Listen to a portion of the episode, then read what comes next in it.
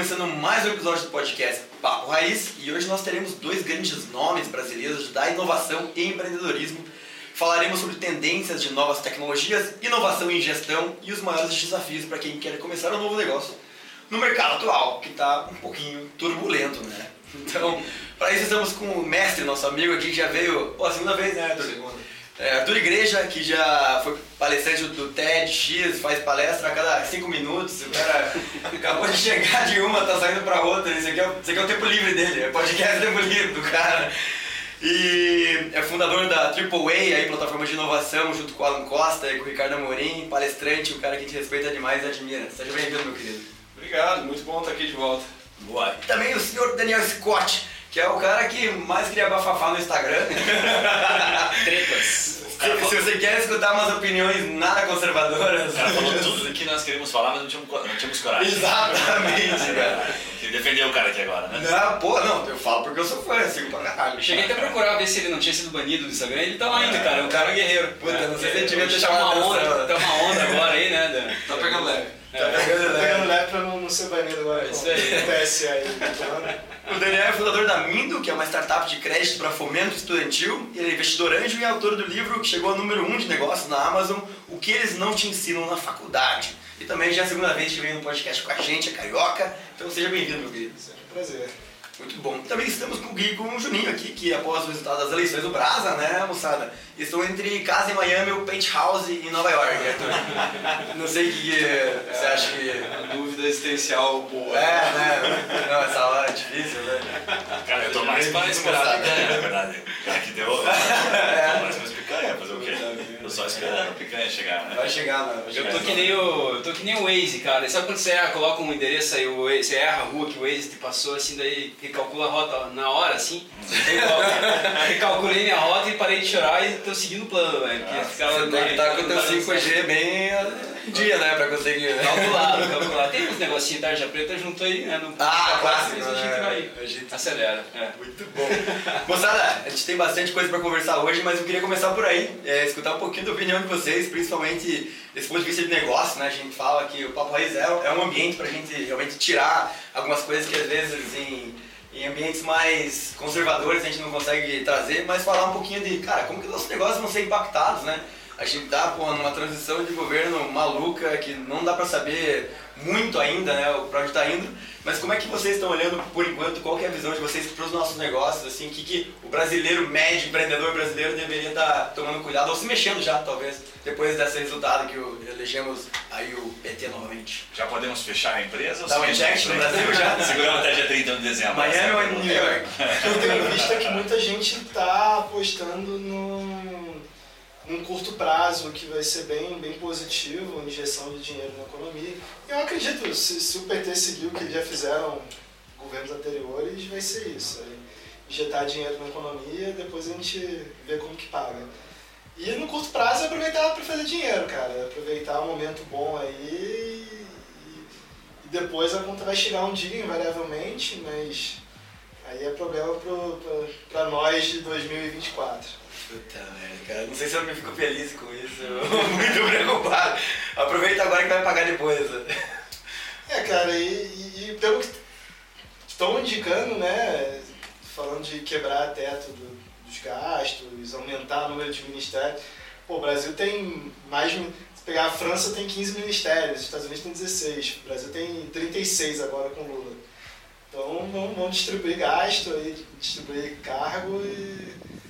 Invariavelmente quanto vai chegar, né? Tem- Pra quanto tem eles tinham uma- chegado do Bolsonaro? Pra quantos ministérios eles tinham Estavam cortado? com 23. E agora ela tava 36? Já é oficial isso? Puta Caraca, velho. É, come- começa já a, a, a zoeira. Já começou. Então ferrou. O que você tá achando, Arthur? Como é que tá a tua visão, cara? Quer dizer, então tá, tá- é, é um dos indicadores da queda de desemprego é o aumento de ministérios. Cara, resolve muito bem o problema. Você já aloca né, uma parte da população. Não vai ter. Cara, eu tenho uma visão muito pragmática das coisas, assim, é, o que eu quero dizer com isso? Claro que é super, é, importantíssimo, né, então sempre acompanho de perto, sou crítico, venho em uma série de coisas há, há bastante tempo, né, então quem me acompanha há mais tempo sabe disso. É, mas ao mesmo tempo, o que acontece? É, falando sobre o empreendedor médio, né, Então o empreendedor médio, ele, ele é impactado, mas o que, que acontece? Eu vejo, eu vejo alguns empresários assim incrivelmente preocupados, porque eles têm contratos, eles têm licitações, eles têm, enfim, eles, eles têm uma conexão estabelecida com o Estado, muito importante, né? E eu, sendo até egoísta na afirmação que eu vou fazer, eu estou muito preocupado com a minha energia, com os meus negócios, com o meu tempo, então, nos últimos meses, eu gastei muito pouca energia nesses debates, porque eu estou muito preocupado com os meus negócios, com a minha performance, com o meu desempenho. Então, eu vi pessoas serem corroídas emocionalmente por todas essas questões, enquanto eu estava pensando, e aí, como é que eu faço as minhas coisas crescerem, entendeu? Né, você tem governos que é, pegam uma coisa um pouco mais estruturada e acabam sendo, enfim, vou usar um termo também, não sei se é o correto, mas excessivamente otimistas ou tentam é, fazer uma festa que uma hora a conta chega. E daí, invariavelmente, você tem um colapso que depois alguém tem que vir para consertar a festa, que a, a ressaca da festa. Né? Então, vamos colocar assim: historicamente é o que acontece em incontáveis países. Né? É, então, o que eu quero dizer com isso é que eu estou muito preocupado em a, a certeza que segunda, na segunda-feira após a eleição, eu sabia que eu tinha que acordar cedo, que eu tinha que trabalhar, que eu tinha que fazer as coisas acontecer. Então, a minha visão já há algum tempo, porque isso que eu estou dizendo, no curto prazo, você acaba tendo emoções, paixões, brigas, guerras. Mas a vida não para, né? No longo prazo, você aprende que é o seguinte, cara é, eu vou ter que trabalhar, vou ter que fazer o meu resultado, eu vou ter que fazer as minhas coisas. Então, eu, pessoalmente, não tenho ligação com o Estado, espero zero dele, zero. Então, a é, minha expectativa é zero em relação a, aposentadoria, a programas sociais e tudo mais é, sou um contribuinte, né? Então, minha, o meu relacionamento com o Estado se dá por, através de DARFs, né? Então. Boa. É, e é isso. Acabou não voltando mais nada, né? Só foi a DARF, mas. Né? É, exato. Não, exa exatamente, exatamente. Eu, eu, eu, tenho plena consciência que eu entrego muito mais do que eu consumo do Estado. Né? Essa então, sinceramente, eu, não, eu, eu, eu evito gastar muito tempo porque todas essas paixões, assim, sabe? Ah, isso vai resolver, aquilo vai resolver. Historicamente, meses depois você vê, sabe, governos é, com vários personagens que você viu em outras festas, em outras épocas. Então você acaba percebendo o seguinte: existem alguns ideais, existem algumas coisas, mas no final tem outras agendas que a gente pouco acessa, pouco sabe. Cara, tem, tem um negócio só para complementar ali, porque eu achei bacana o teu discurso, no sentido de você gasta energia com o seu, né? Não, não, você não foca... foi discurso, não precisa falar isso também. não, realmente, eu achei que foi bem... Esse, cara, você viu a palestra dele que falou exatamente isso? Pô, você, você gasta energia consigo mesmo. Só que daí o que aconteceu, que a gente percebe assim, né? Tem aquela, eh, aquele, aquele racional nosso de começar a entrar na onda. Às vezes você vai entrar na onda e daqui a pouco você vai indo.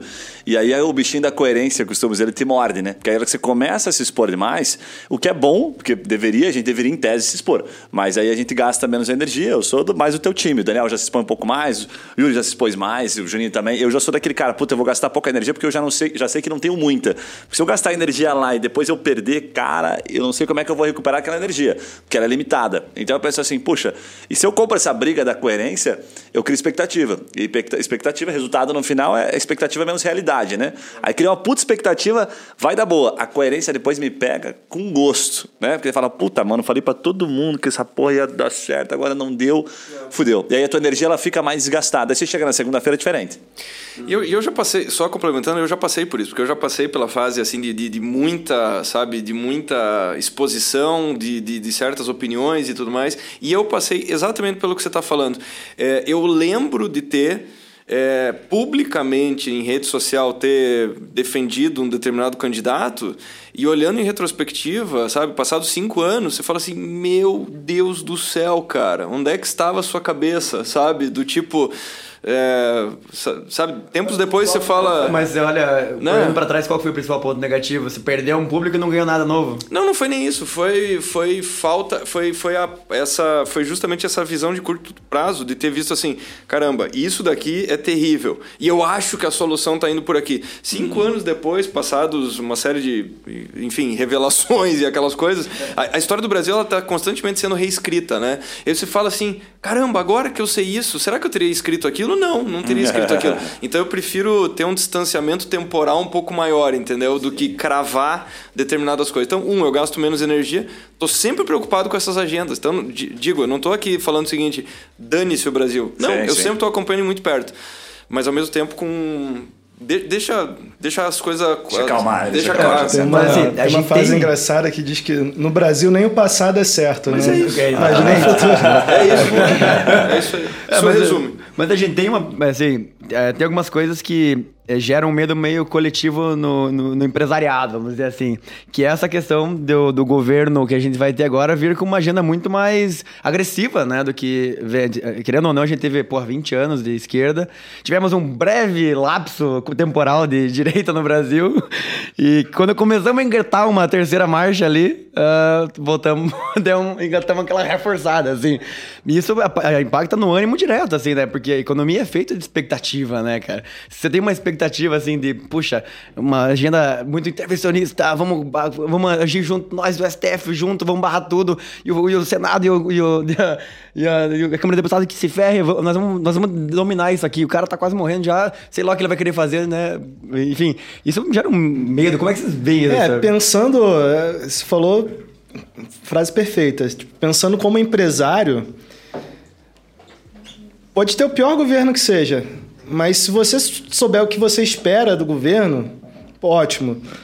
O problema para empresário é a insegurança e a, e, a, e a expectativa. Você, tipo, por exemplo, que teve no governo Dilma, sem querer criticar governo específico, mas trazendo um exemplo, a questão da, da Eletrobras, que da noite para o dia a empresa caiu 50%. Com uma, uma canetada do governo. Teve no governo Bolsonaro também canetadas que, que mudam. Por exemplo, a questão do armamento. É, são canetadas. Bolsonaro instituiu, Lula vai tirar. Então você imagina, agora um empresário, eu tenho clientes do, do ramo de armas. Você imagina um cara que fez um investimento durante quatro anos para montar um stand de, de, de, tiro, que é um espaço grande, é caro, trazer arma, é burocrático se lidar com isso, e agora o cara não sabe se ano que vem, se em janeiro, ele vai continuar vendendo arma. Puta, pior que isso aí. Cara, Então, esse- é agora, bicho. O cara pega um ator lá, faz um projeto. É, é, é um filme do Rambo. É, E vai usar. É, vai usar as armas do filme, aí o cara pega um crédito fiscal. Cara, brin- brincadeiras à parte, cara, o empresário no Brasil ele tem que ser muito criativo. Porque a gente tá falando aqui dos últimos anos tal. Cara, essa porra já existe. Tem um livro chamado 1800, né? Não, 1800. 1800, é. Cara, é tudo igual, irmão. Então, isso que eu falei É tudo igual. É, aí, o, aí você vê assim, né? Muita coisa política. Onde existe a política, cara, dificilmente você tem algo concreto, né? Porque o político é assim, né? Você briga com ele, xinga a mãe dele, o cara te chama pra jantar na casa dele. É. Que tem um interesse em cima daquilo, como, cara, né, o próprio discurso, assim, a gente, no debate, a gente fala, calma, Ciro, a gente vai conversar depois, você vai ver que isso que você tá falando não é bem assim. Cara, aquilo ali é um jogo né, bizarro. Então, a gente como empresário, né, depender desse tipo de, de consultoria de governo, de, de político, cara, é um tiro no pé. Eu acho que, se, né, no caso do seu cliente, assim, ele já tinha que ter um plano B, né? Vamos pensar assim, né? Pô, cara, pode ser que esse, esse negócio dure quatro anos, então eu já tenho que ter um plano B, porque eu acho que tem 50% da chance de dar certo ou dar errado, né? Dentro do, do, do- Cara, mas é dos que- meus negócios é assim. Há, cara. dois- há um ano atrás o cara tava preso, velho. Quem quer saber que isso ia acontecer? É, ter tinha acabado em 2018. A probabilidade é totalmente a favor, é totalmente contrária, né? É, Não tava fudido, né? Não, mas, mas tem, uma, é- tem uma essência, assim, ó, acho que o, o- tem uma parada que eu vi esses dias até o. Cara reforçou pra caralho, assim, que ele fez pergunta, né? Acho que quando você entrar naquela linha de, porra, vou entrar nisso aqui, vou nessa do medo. E o medo puxa. E o medo é foda, né? Que ele vai puxando você, se der ruim, se der ruim, se der ruim, ferrou. Aí você esquece, né? Porra, que o teu negócio, na verdade, ele sobrevive por percepção de valor do mercado. Como o Arthur comentou, né, velho? Governo nenhum vai dizer pro cliente, não compra daquela empresa, aquela empresa é uma merda. A não sei que ele desliga o negócio, tipo esse das armas. Aí tá tudo bem, né? Faz sentido pra caramba. Mas a grande maioria, que passa de 90%, seguramente, né? Mais do que um pareto, vai permanecer vivo se a percepção de valor for maior. Daí a gente esquece dos números tradicionais, assim, tipo, pega a Sebrae, ah, 80% das empresas não sobrevivem. Elas não sobrevivem só porque ah, o imposto é alto né? Tudo bem até, mas por falta de caixa, por falta de administração, por falta de proposta de valor. Um sócio lá, que era um sócio investidor, o primeiro negócio que eu tive, que ele falava assim: você tem que aprender a fazer a venda difícil. Se você não sabe vender, porque eu estava vendendo uma época sem, ah, não vamos pagar imposto aqui, não precisa tirar nota, né? Porque a nota era no papel, era mais fácil, né, de sonegar. Agora não dá mais. Aí ele falava assim: se você tem um negócio e o teu negócio só ganha, só dá lucro porque você não paga imposto, mude de negócio, porque não é só no Brasil. Qualquer outro lugar, você está sonegando, isso é crime, isso é errado. Então, se você não sabe fazer negócio ganhando dinheiro de maneira lícita, mude de negócio. Em outras palavras, ele dizia para mim: você é um bosta. Vá aprender a ganhar dinheiro fazendo a venda difícil, vender um produto com percepção de valor. Aí eu acho que tem muito disso, né? Daí, na hora que a gente lembra disso, fala: é, pois é, é que se foda Lula ou Bolsonaro, tanto faz, vou fazer minha parte, vou gerar valor porque a sociedade me remunera, né? Mas, mas, tem, mas tem dois pontos, que o, o teu ponto é o que acontece. Tem áreas, então, que obviamente são, estão expostas, né? Que elas são sensíveis. E o ponto que você estava falando da, da falta de previsibilidade, só que o, o Brasil tem uma característica é, positiva nesse sentido, é estranho falar o que eu vou falar, e tem esse aspecto que é complexo. O que eu quero dizer que é o aspecto positivo? É o Brasil é, tem ainda alguns amortecedores. Não pelos motivos, pelos melhores motivos do mundo, mas o que eu quero dizer, por que, que alguns países, por exemplo, como a Argentina, vivem tempos muito complexos? Porque eles não têm amortecedores políticos. Então, o que acontece? Você tem é, peronistas e não peronistas, e você teve mais de 50 anos de presidentes que não chegaram ao final do mandato. Então, você tem uma instabilidade sistêmica que é uma coisa absurda. Então, esse pêndulo nesses países é o extremo do extremo. E no Brasil você tem alguns amortecedores, claro que através de muitas negociações e negociatas, mas o Brasil tem alguns pêndulos, né? alguns amortecedores nesse movimento de pêndulo. Né? E é uma coisa que vai acontecer agora. Talvez pela primeira vez na história o Brasil vai ter oposição, pela primeira vez na história. Né? Nunca teve. Será que vai ter? Não sei. Pois é, mas isso que eu falei. Já começou a ficar incerto, né? Mas aí que entra a história que eu falei do amortecedor, não pelos bons motivos, que pode virar um grande balcão, pode virar um balcão gigante, como historicamente acontece. Alguns partidos no Brasil, uh, eles estão lá na foto da posse desde sempre. Desde sempre. Tem determinados personagens que ganhem quem ganhar, a pessoa está lá. Ela está lá, né? E agora tá nos filhos desses caras. É, então é uma coisa maluca. Agora, essa história da, do, de você não ter um norte estabelecido, e aí acho que entra muito no teu ponto, que o ponto é o seguinte... Você tem que ter uma consciência que você está num setor... Como eu falei, eu não participo de negócios que tem esse grau de correlação. Então, na verdade, o que a gente está falando aqui é correlação, assim como você está falando de correlação de investimento, é diversificação. Então, por exemplo, é, eu, eu atuo, escolhi atuar no agronegócio. Ao que, que eu estou exposto? Eu estou exposto às instabilidades do agronegócio. Né? Agora a pessoa ela tem uma, uma cesta de investimentos, né? então ela tem uma diversificação de risco e riscos ponderados. Então todo Estado, é, todo negócio que está muito dependente do Estado, sinceramente eu, eu tenho. Eu, então o argumento é 100% válido. Eu estou dizendo que é o tipo de negócio que eu, como investidor, não sou muito fã. Porque o que, que acontece? Eu estou dependendo de um sócio que eu não sei quase nada sobre ele, entendeu? Um sócio imprevisível, chamado estratégia de longo prazo do Brasil, entendeu? Que é suscetível a essas mudanças, enfim, essas, essas mudanças de vento, né? Sabe que, falando um pouco de tecnologia aqui, né, é, dando uma pivotada, assim, a gente vê né, essa inovação, né? E na política a gente não vê inovação, né? A gente tem falado, pô, quando não, não é o cara, é o filho do cara. Assim. É isso aí. Acho que a gente tinha que ter uma, essa inovação, mas, cara, quando se fala a palavra política, eu acho pouco provável a gente ter essa inovação de como a gente não, gostaria que acontecesse. E tem uma parada, por favor. Não, tem um livro muito bom que para mim é Bíblia da Política, que é o Dictator's Handbook. Dictator's é Handbook. Bruce Bueno Mesquita que ele mostra o passo a passo de como um ditador se mantém no poder. Não. E nas democracias, como que os ACMs, os Sarney se mantêm no poder. E é muito importante eles ter, terem filhos, que são os filhos que vão garantir... Porque é, é uma teoria dos jogos. Você sabendo que o cara pode te ferrar no futuro, você vai querer ferrar ele antes, não vai dar certo. Agora, você sabendo que vai ter um filho que pode entrar ali então é, é, é, sempre um jogo de longo prazo. Então, pô, não vou ferrar o cara porque o filho dele pode me ferrar no futuro. Então, ter filho é um dos passos ali para se manter no poder. Puta, é, você quase que desiste da democracia depois de uma dessa. Dois, né? Não, quem quiser assistir, tem na, na Netflix, tem, um, vereador, tem, série, tem, tem uma série, que, que, é baseada no livro. Ah, qual, você lembra qual série que é? Eu não lembro. Eu, não, o título, o título é igual. Ah, é o mesmo nome? O título é igual. Dictators Hand, Handbook. Que loucura. E quando você fala dessa parte de, de política, acho que entrando um pouquinho na de tecnologia, startups e big techs aí, a gente fala, tá olhando muito para os Estados Unidos e principalmente esses layoffs bizarros, né? Que tem muito a ver com a, o boom da economia nos últimos anos e a, os Estados Unidos teve daí uma década de, de aceleração, né? E agora com uma maior taxa de juros nos últimos 40 anos, né? E quais são os principais motivos que vocês veem, de fato, para quem não está talvez imerso no tema é, demissões em massa de Big Techs, o Facebook acabou de anunciar 11 mil. É, hoje, né? Hoje, exatamente, hoje é dia 20, que dia que é 20? 9 do 11. Ah, hoje é dia 9, nossa, dia 20 não, dia 9. Calma, calma.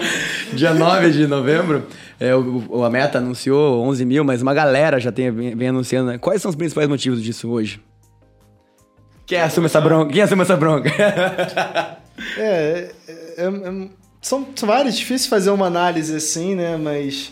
O Daniel, o Daniel é mestre em DRE, né, velho? Ele olha o DRE das empresas, os balanços. Vamos analisar linha por linha. Cada, cada negócio é um negócio. Eu tava, inclusive, fazendo um post sobre o Twitter, que muita gente está criticando o Elon Musk, que comprou o Twitter, não tem plano. E eu falo, cara, é mais provável ele estar tá vendo alguma coisa que a gente não está vendo do que a gente tá vendo alguma coisa que ele não esteja Pô, vendo. ele convenceu uma galerinha de peso a investir junto, né?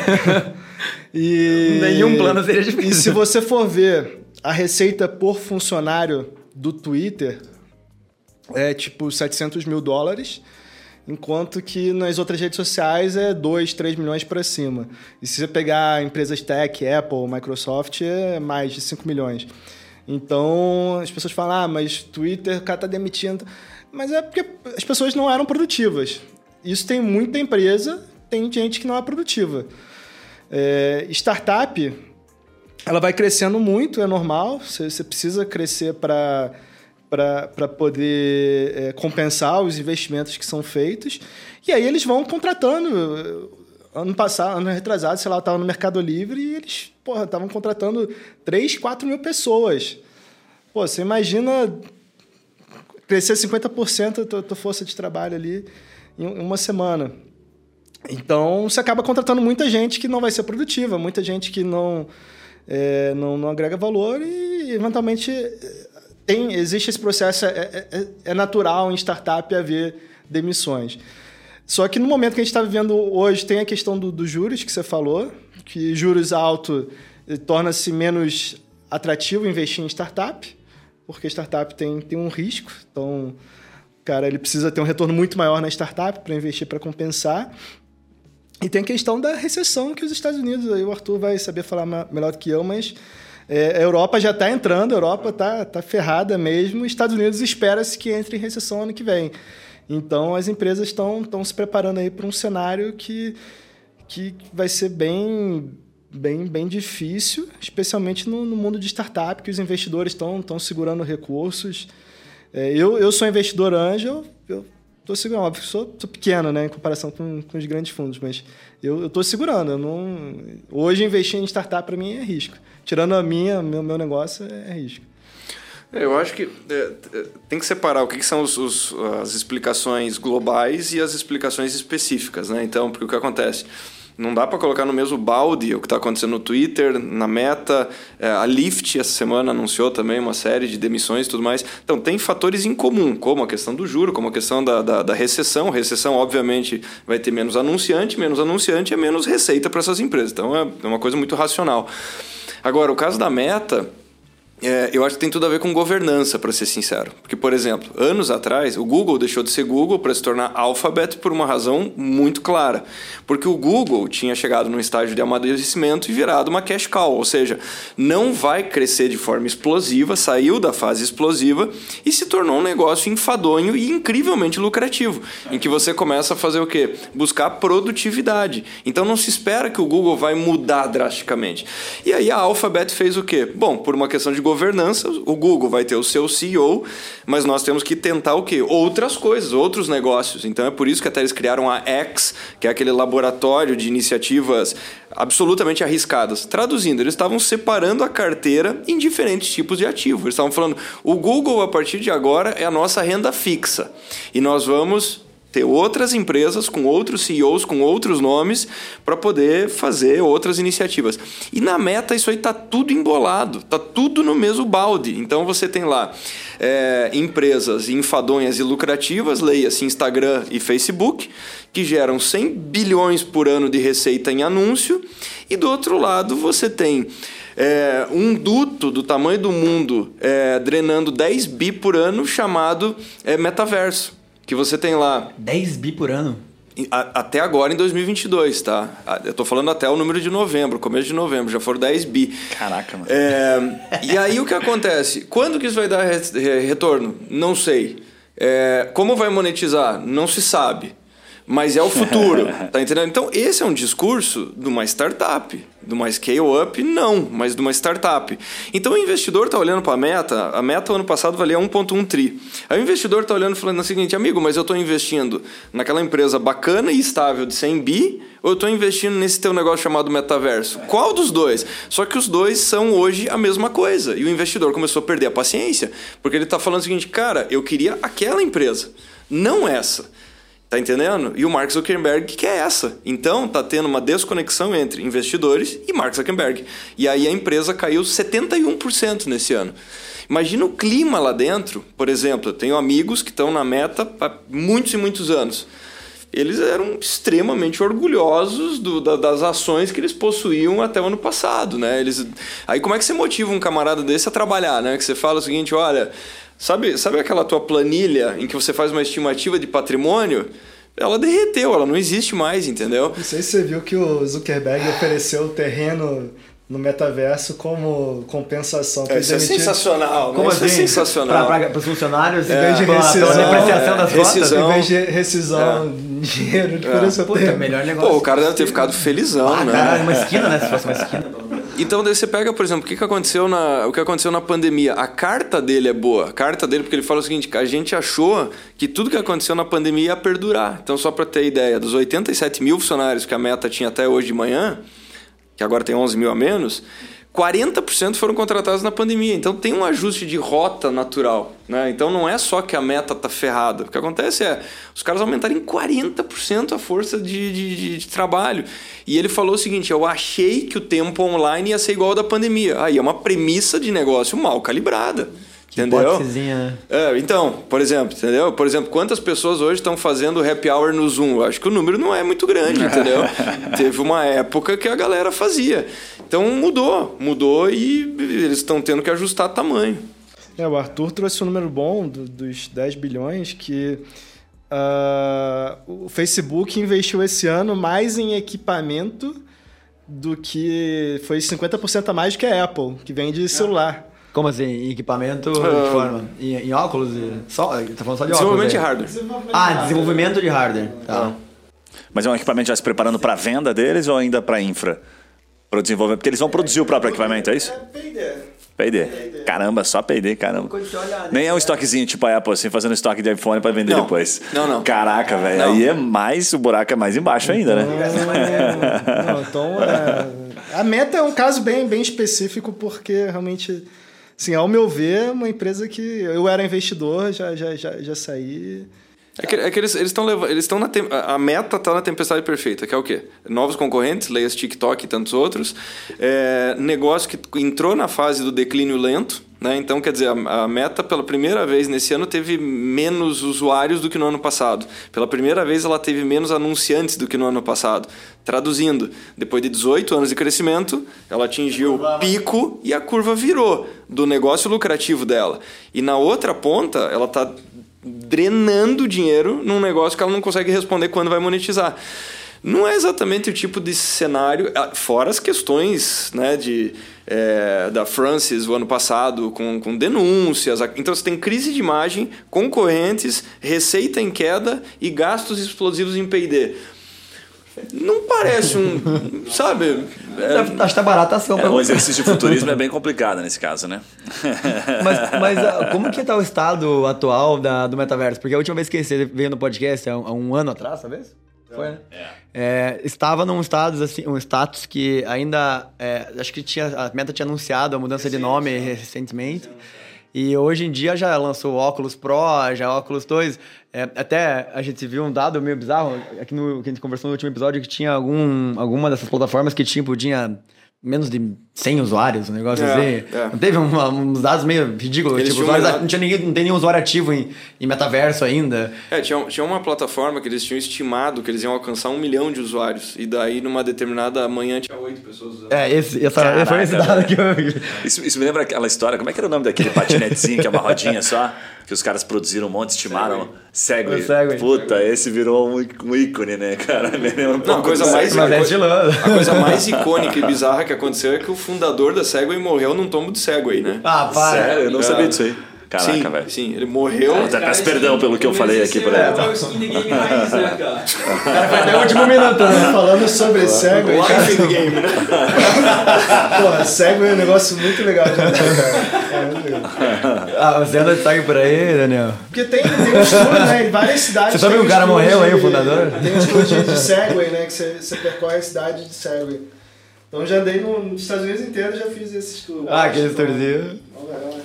É bem bacana, cara. Mas o status atual de metaverso, quando se fala assim, é, Cara- tá, ainda não, não, não tá estourando a bolha assim, de usuário, nem, nem longe Não, disso. não, porque tem, tem coisas assim que estão. Por exemplo, é, vai, vamos lá, os elementos básicos. Bateria continua não durando mais que uma hora, mesmo na versão Pro, né? Então, quer dizer, você vai ter dois. Você vai usar bateria externa, você vai usar cabo, né?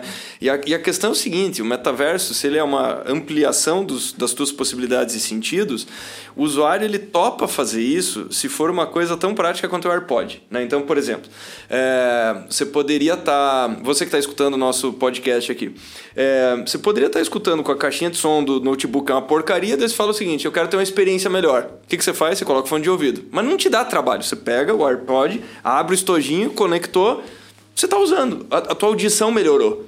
Agora você fala assim, ah, eu quero ver um negócio em 3D. Cara, o trabalho de colocar aquela geringonça, você tá entendendo? Que tem que iniciar, daí tem o sistema operacional, daí tem que abrir o aplicativo e tal. Então, o pessoal falando, ah, as pessoas vão fazer uma porrada de reunião no metaverso. Cara, se as pessoas se batem para tirar do mudo no Teams, imagina até seis pessoas entrarem na porcaria do metaverso na mesma sala. Você vai levar mais tempo de setup da reunião do que na reunião. A, a conta não fecha. Então, assim, o hardware teria que chegar num ponto é, que é como se fosse um óculos escuro, entendeu? Um negócio assim que você tirou do estojo, colocou e boa. E tá anos luz disso. Então, assim, ainda é um negócio bizarramente complicado. E coisas complicadas as pessoas. O que, que eu escutei lá no Web Summit que eu achei uma, uma frase muito forte, muito genial. A pessoa falou: fora o fato de que você usar um óculos como esse é, te dá a mesma motivação de você estar numa sala vendado e todo mundo rindo da tua cara, entendeu? Então, assim, por exemplo, no espaço que nós estamos aqui, ou todo mundo usa aquela porcaria, ou ninguém vai usar, porque é ridículo, é ridículo. Eu lembro quando eu comprei o, é, o da Samsung há anos atrás, aí chegou e eu tinha uma viagem horas depois. Aí eu coloquei na mochila e falei, puta, porque eu vou testar uma hora dessa. Eu falei, óbvio que não. É no ridículo. aeroporto do é ridículo. Todo mundo sentadinho, mexendo no celular, vou botar o negócio e começar a É correr. patético, né? Você vai, claro, você vai, você vai viralizar na, na timeline de outra pessoa, né? A pessoa vai tirar foto. Alguém vai se divertir, pelo menos. É muito ridículo mesmo. Eu acho que esse é um ponto, cara, interessante. É muito falou, ridículo assim. mesmo.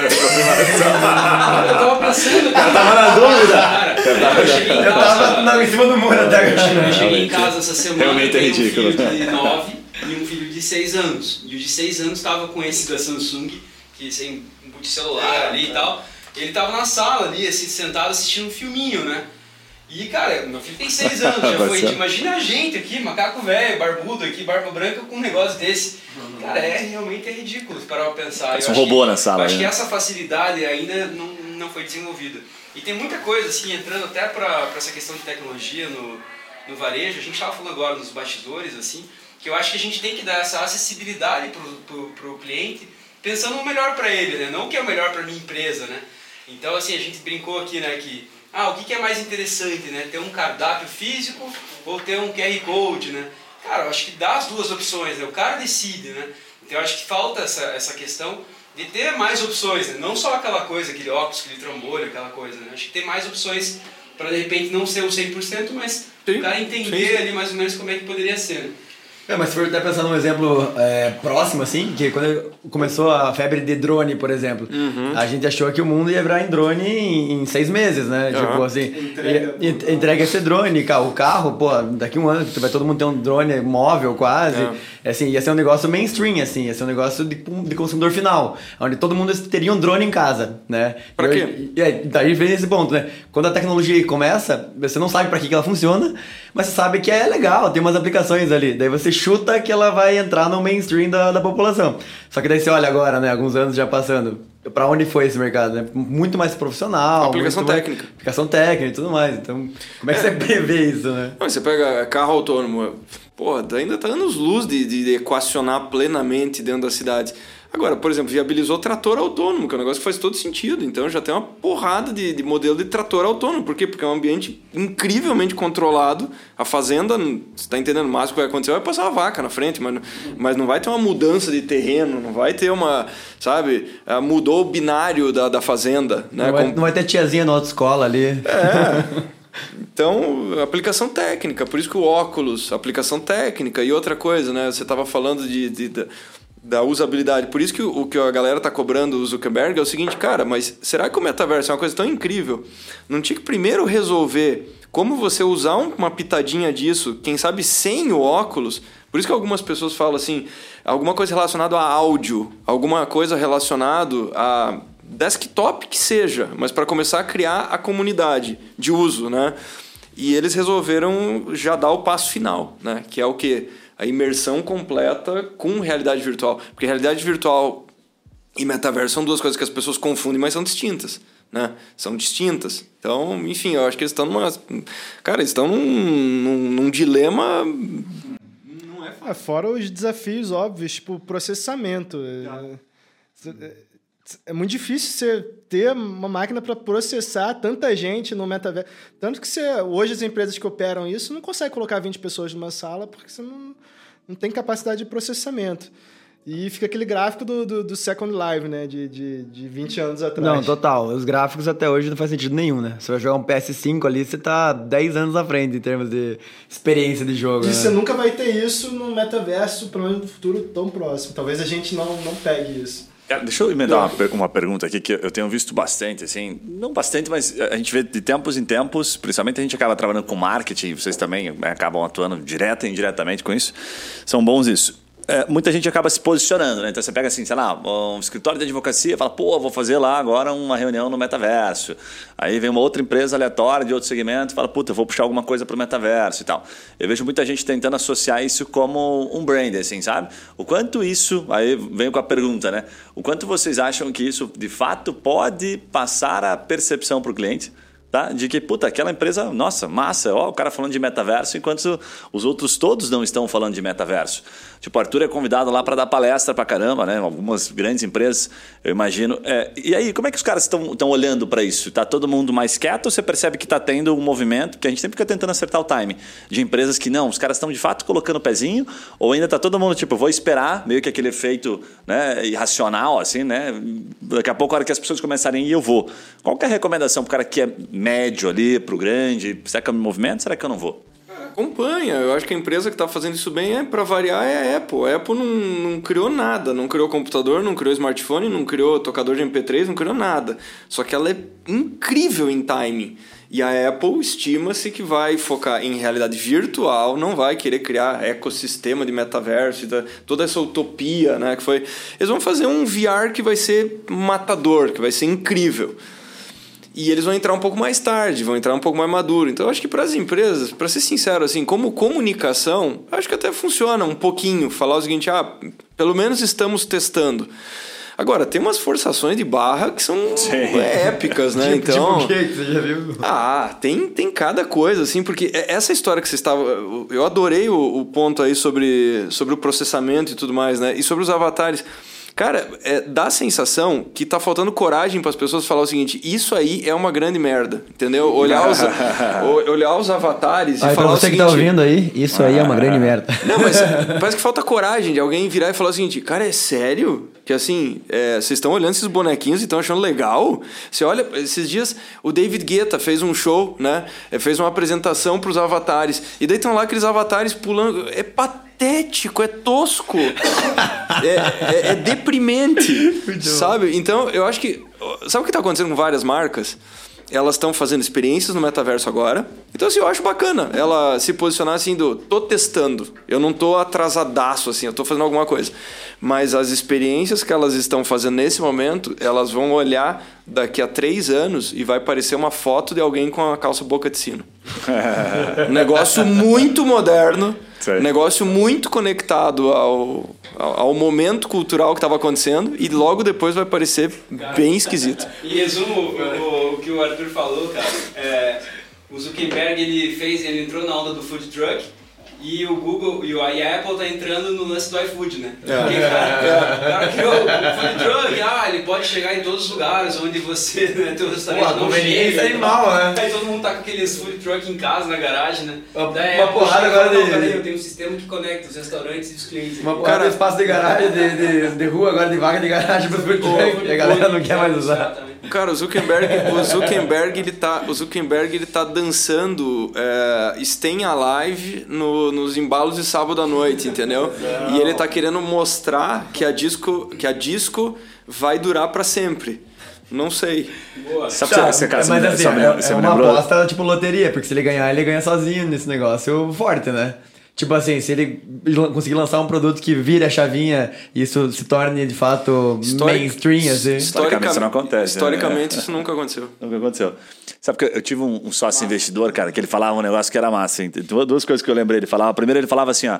é, o cara, acho que ele sabia a limitação dele de time, né? A capacidade dele de time. Então ele dizia: se você quer fazer algo legal, diferente, ok, eu topo.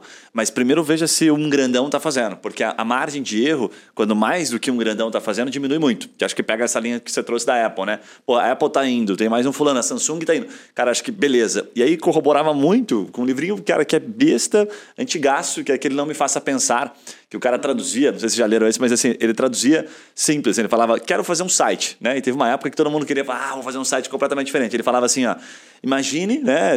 enfim, Fecha os olhos. Aonde fica o logo do site? Ah, fica do lado esquerdo, lá em cima, eu clico no logo. Você clica no logo, vai para onde? Vai para home. Ele fala, então se não tiver um movimento muito grande de empresas mudando essa trajetória, tipo o botão de girar e aumentar o volume do, do carro, sabe? As coisas lógicas de UX que a gente fala hoje, não faça, velho, porque você não tem força para criar um movimento a ponto de mudar o mercado.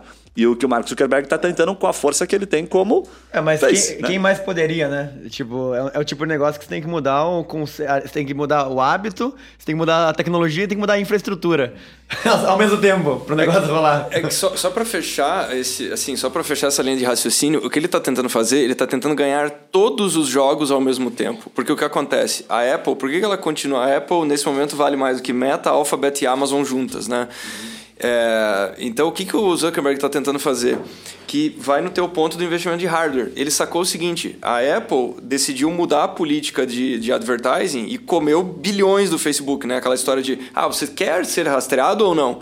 Então o Zuckerberg percebeu o seguinte, cara, que- quem continua dominando é, o mercado chama-se a Apple. Por quê? Porque ela tem o teu primeiro portal de entrada, né? Então ele não tem nada de hardware. Ele tentou fazer telefone, ele tentou fazer ele não tem Alexa, a Amazon tem Alexa, a Apple tem o, o telefone e tudo mais. E ele não tem, ele não tem nada disso. Então o que ele está querendo fazer? Ele quer que você deixe os smartphones de lado. Por isso que a estratégia da Samsung era o quê? Acoplar para usar hardware. O Zuckerberg está falando o seguinte: eu quero te tirar do smartphone. Você vai usar o meu aparelho e não o da Apple. Então ele está tentando dominar em hardware, em ecossistema, porque você fala assim, tá, mas a Apple, legal, ela tem o hardware, ela tem um puta sistema operacional, mas ela tem uma fatia pequena do mercado, porque ela é a Ferrari do, do, do resultado, né? Tudo bem, só que daí o que acontece? A, Alphabet tem o segundo nível que é o Android, só que distribuído em incontáveis fabricantes. Então a primeira posição de força é da Apple, porque ela tem o hardware e ela tem o sistema operacional. A segunda posição de força é da Alphabet, porque ela tem um sistema operacional brutalmente usado que é o Android. O Mark Zuckerberg está na terceira camada, que é a utilização pós-hardware, pós-sistema operacional. Ele está lá na camada de aplicativo. O que que ele está tentando fazer? Ele está querendo fazer o sistema operacional do metaverso, o hardware do metaverso e os aplicativos do metaverso. Ele tá dando all-in na parada ali, né? Não, ele tá tentando, ele tá tentando, ele tá tentando fazer os últimos 50 anos da tecnologia num tiro. Caraca. Botou tudo na É, mesa, poker lá e eu sendo um pouco advogado dele também, e, e você trouxe um ponto fundamental que é a questão do hardware. Inclusive, lá no Vale do Silício fala-se muito, fala-se muito isso, que é win the hardware and you win the, the, the game, que é, que é isso. Por isso que a Microsoft comprou a Nokia, para poder ter o Nokia Phone lá, que por mais que fosse é, dar prejuízo, eles é, conseguiam fazer as pessoas usarem o. Qual que é o Internet Explorer deles lá? O, o Edge. Então por isso que eles queriam a Nokia. Mas o Zuckerberg, o Zuckerberg também, por mais que a gente possa falar que ele está apostando, ele tinha um desafio. Os jovens pararam de usar Facebook. Então caiu de 2017, caiu de 80% das pessoas até 34 anos que usavam Facebook para 60% hoje. E aí o jovem ele não quer estar na, na rede que, que os avós, que os pais deles estão. Então eles migraram. E aí o cara também precisa é, inovar, né? A gente tá, tá reclamando que tá, pode estar fazendo merda, mas ao mesmo tempo a gente reclamaria também se ele não tomasse uma atitude como a gente reclama da, da, da, da Blockbuster. Ah, não comprou a Netflix. E quem fala muito isso é o Clayton, falava, né? O Clayton Christensen, Dilema do Inovador, e depois ele até fez o, a solução do inovador.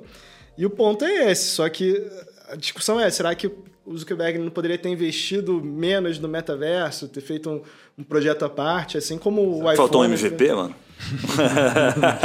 Vamos criar só uma spin-offzinha aqui, sem contar pra ninguém. O iPhone foi isso, né? Que era o. Purple Project. É, que Sério? Era, Começou como um projeto paralelo, assim? era um projeto paralelo numa sala isolada ali que ninguém sabia o que era. E, e ele deu uma aposta grande, Zuckerberg deu uma aposta grande, mas é uma, uma reação que ele precisava tomar, né? Então, o ponto é, foi certo, errado. É é fácil julgar olhando a visão retrospectiva. É, é, né? é, é o engenheiro de obra pronta, né? É. sempre assim. Mas, cara, eu acho que assim, tem muita gente que, que ouve a gente aqui no nosso podcast que é empreendedor. E aquele que também quer empreender, né, cara? O cara que hoje está lá com CLT, pensando num negócio e tal.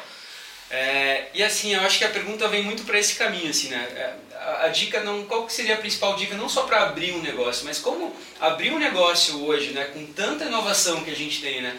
Abrir o focado num negócio mais tradicional ou um negócio que que eu possa ter mais possibilidades com tecnologia, por exemplo, porque o cara que é pequeno, pensando aqui, né, uma pequena média empresa, talvez, né, ou a empresa que ela já existe ela quer se, se remodelar, vamos dizer assim. Porque para você trabalhar com todos esses canais de tecnologia, você tem que ter gente para isso, né? Cara, pô, eu vou trabalhar com marketplace, vou trabalhar com o meu site, vou trabalhar com WhatsApp, vou tra... para onde que o cara corre hoje, assim? Qual que seria, não é só mais uma inovação de, ah, faz uma faculdade de administração, não. Cara, são muitas né, variáveis nesse mercado. Para onde que vocês olhariam hoje se fosse começar um negócio pequeno e médio porte? É, O primeiro passo que eu recomendo para as pessoas é primeiro entender onde você quer chegar, que, quanto você quer, quer, quer tirar ali, onde você quer chegar em termos de tamanho de negócio. Porque eu vejo muita gente pegando franquia, o cara investe, sei lá, 200 mil numa franquia, ele acha que vai tirar 50 mil líquidos por mês. Não, não vai, cara. Pô, sacanagem, o cara também não tira nem isso, né? É, Deixa 200 é, mil. Chance baixíssima, se não impossível. Se o cara investe 200 mil numa franquia, ele com sorte ele vai fazer 10 mil por mês. A não ser que seja Bem de café, trabalhadinha. né? Com sorte. A não ser que seja de cafezinho aí, que dão mais. Ah, você quer, você quer dizer alguma coisa, tá com uma dor aí? Tô brincando. Quer abrir tirar do seu peito alguma coisa? Mas o... Não, os caras são tudo nossos amigos aqui, mas só pra... Não é do 50, tô falando do 10, o 10, beleza. 200, 10, ok. Ah, tem franquias que são Franquia. melhores, tem, tem uma É. franquia boa aqui de Curitiba. Os caras ficaram tudo vermelho, né, mano? Os caras... Só depois assiste YouTube e ficou vermelho na sala. Ah, Mas é que a galera tem, tem gente que. Tô falando de franquia, mas é abrir negócio também, né? O cara quer, porra, tirar muita grana. Ele acha que empreender vai tirar muita grana. Então, ele tem que saber onde ele quer chegar primeiro. E depois é executar, né? É... Acho que o grande ponto, assim, da- de, de empreendedorismo não é ter conhecimento, não é ter, pô, saber gestão, não é executar. A maioria das pessoas para né, na questão de, de, de execução, de é, correr atrás de, de, de, cliente, pô, fazer o que for preciso para as coisas darem certo. E, e, o terceiro ponto é observar o que, que, que tá rolando de desafio no mundo. Você, você vê ali, você vai numa padaria aqui na esquina, ela vai ser mal gerenciada, ela vai ter produtos que não, não, não, são bem apresentados, ela não vai te oferecer, você vai comprar um pão de queijo, ela não vai te oferecer um café para aumentar o ticket médio. Então tem muita coisa que pode ser feito no negócio dia a dia. Você não precisa abrir uma empresa de tecnologia, você não precisa abrir um, uma startup, um novo Uber. Cara, você pode pegar uma, uma padaria, pode pegar um, uma banca de jornal e fazer algumas técnicas básicas ali de, de marketing, de, de, gestão, executar, né? fazer uma panfletagem, ir na rua, distribuir, conversar com as pessoas, é, aprender a vender para os teus clientes que, que vai te dar retornos muito maiores do que você teria num, num outro tipo de negócio. Acho que é só, só importante deixar claro para quem está nos ouvindo que não tem uma padaria aqui na esquina, né? Porque né, ele falou assim: ah, pô, a padaria aqui da esquina, o atendimento não é bom, tá, é uma padaria hipotética. Não, tá?